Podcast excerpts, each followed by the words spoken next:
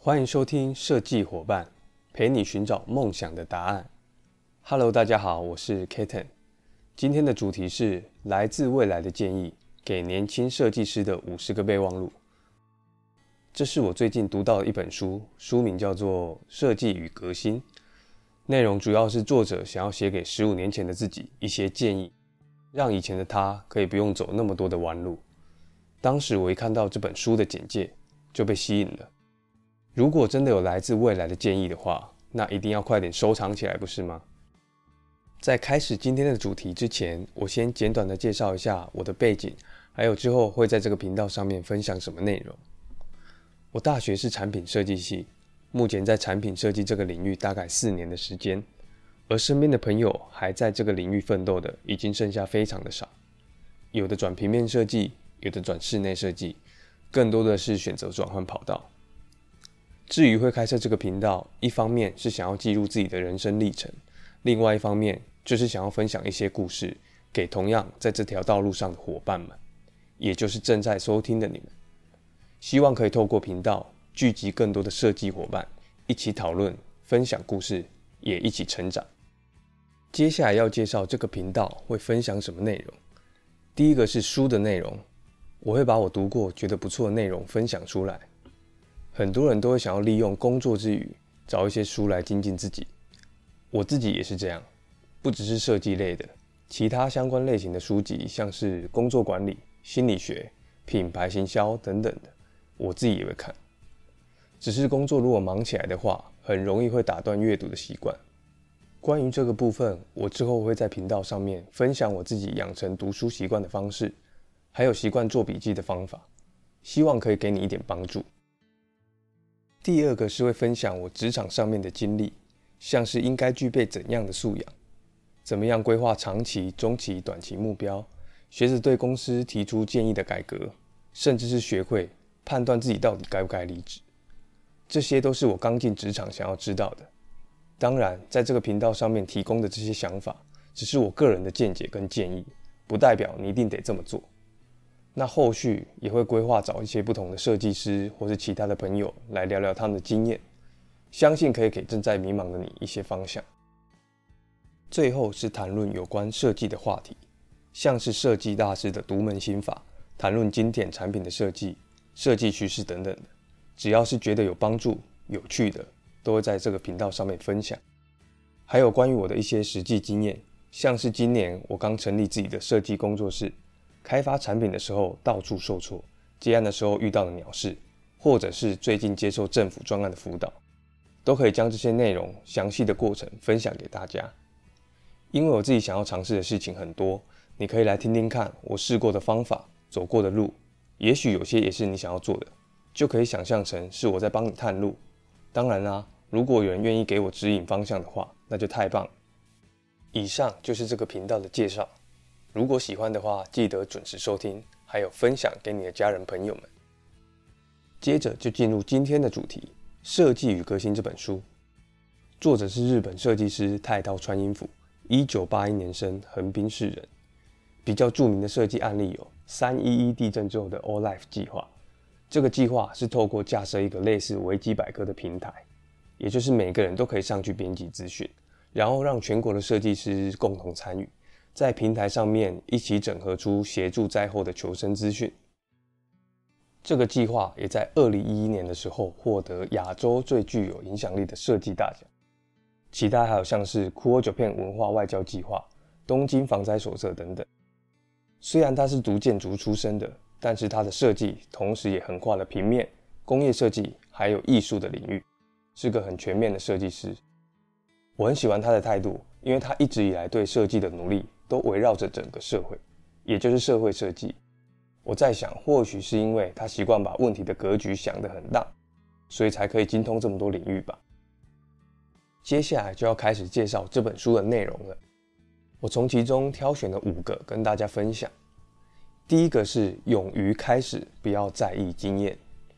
不论是世界顶尖的运动员，或是一流的厨师，一开始都是没有经验的新手。差别只是在于，他们不在意自己没有经验，勇敢的去尝试，就算他们失败，也不怕批评。作者举了自己的例子，是他在与德岛县的木工师傅合作的时候，一开始因为没有经验，画的图一直被批评，像是画的这是什么啊，看都看不懂这类的画。但是他没有因为这样气馁，反而更努力的学习还有请教，最终得到师傅们的信任，做出 Katisha 这件作品，并且被 Wallpaper 收录在世界最美抽屉的锦集里面。在这一篇里面，我很喜欢的一段话是。如果你的面前有你想要做的事情，那就赶紧站上打击者的位置，因为击酒的姿势只有在打击的时候才可以调整。这句话实在讲得太精辟了，非常的有感。回想我自己的职涯，有很多事情是公司请你做，但是你完全不知道该怎么执行的专案，当下真的会很慌张，甚至会想说：为什么要叫我做这个？我没有做过，一定做不好啊的这种想法。不过还是得做嘛，毕竟是工作。但是当我尝试去做，然后完成这个专案的时候，会发现收获远比想象的来得多。因为从做中学是最快的嘛。只是不安的情绪其实是来自未知，要试着克服离开舒适圈的恐惧。所以看完作者这段话之后，很有感触。只是以前的我是被动的站上打击位置，其实应该要随时观察。准备主动站上打击区，用力的挥棒才对。第二个是正确认知，做不到事情才能进步。这个可以分成两个部分来说。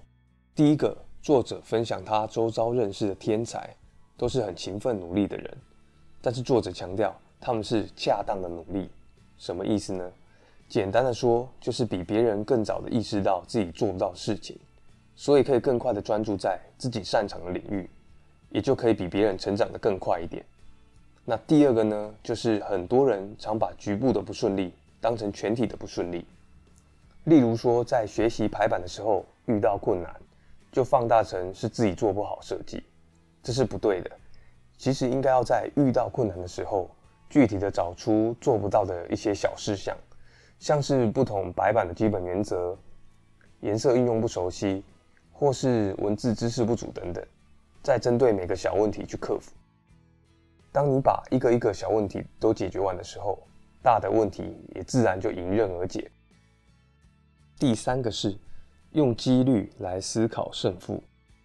作者提到他在大学的时期非常害怕失败，在读研究所的时候好不容易鼓起勇气参赛，但是参加五次比赛他就失败，他就开始怀疑自己是不是没有设计的才华。不过他后来发现，参加的人数跟得奖的人数比例悬殊，自己要得到奖的几率大概只有一点七 percent。怎么说都要再试个五十次才能下结论吧。另外，他还意识到，其实没有人知道他失败的事情，所以他慢慢的放松心情面对比赛，也造就他在往后的生涯逐步提高胜率，获奖无数。我看完这段之后，想到爱迪生说过的一句很经典的话。我没有失败，只是找到一万种行不通的方法。只要改变看待失败的角度，心态就可以获得很大的改变。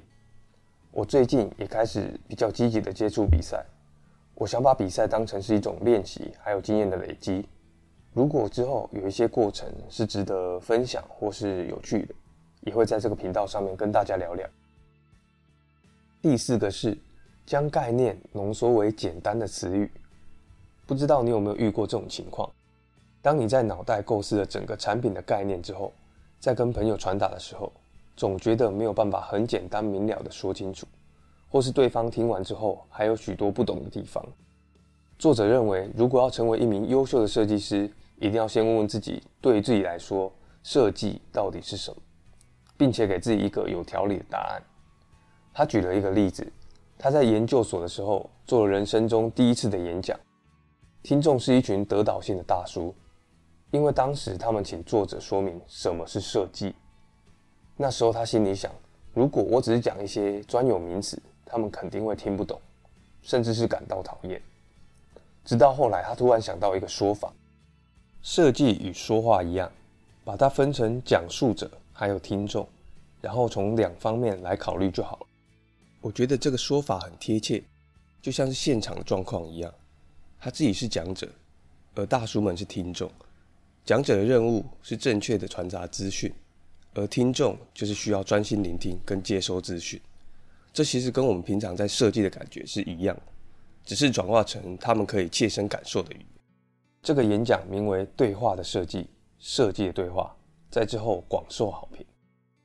作者说，将一项事物语言化，其实是给自己一次重新进行深刻理解的机会。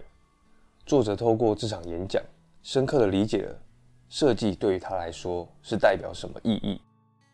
大家也可以尝试这个方法，在问别人问题之前，先问问看自己，也许你可以得到意想不到的答案。第五个是，与其给出好的答案，不如提出好的问题。日本的教育系统都是在教如何正确的回答问题，像是一加一等于二这种。作者提到，过去已经有人解答并且证明过的答案，再怎么练习回答都没有办法有所创新。因为对于思考而言，提出好的问题远比给出好的答案重要。作者举例，在进入社会之后，会发现有很多问题其实是没有正确答案的，应该要从问题的本身开始指引。好比说是刚进入一份工作的时候，一定会先认真的阅读工作指南，然后在理解基础之后，思考看看有没有更有效率的做法，再尝试提出改良建议。这种才是正确的工作方法。如果只是一直重复的回答前人验证过的正确答案，就不会出现更好的答案。在设计的领域里面，创造力真正的含义是指能够提出新的问题，还有敢于质疑的能力。只要能够提出好的问题，其实要给出好的答案并不困难。当我看完这篇的时候，想到的其实是台湾的教育其实也存在这样的问题。填鸭式的教育让我们倾向听着指令，然后再去找答案，却很少去质疑说为什么会下达那样的指令。如果你也有这样的感受，可以试试看作者的方法，相信你也可以得到不错的收获。以上五点就是我的分享，还有自己的一些见解，希望有给你一些帮助。这本书读起来的话蛮舒服的，一个主题搭配一页文字。还有一个配合主题的跨页大图，不知不觉就读完了。其他我没有分享到的内容，就留给有兴趣的伙伴们自行探索吧。今天的分享就到这边结束了。如果你喜欢这集的内容，记得订阅这个频道，跟你的家人还有朋友们分享。感谢你的收听，设计伙伴，我们下次见，拜啦。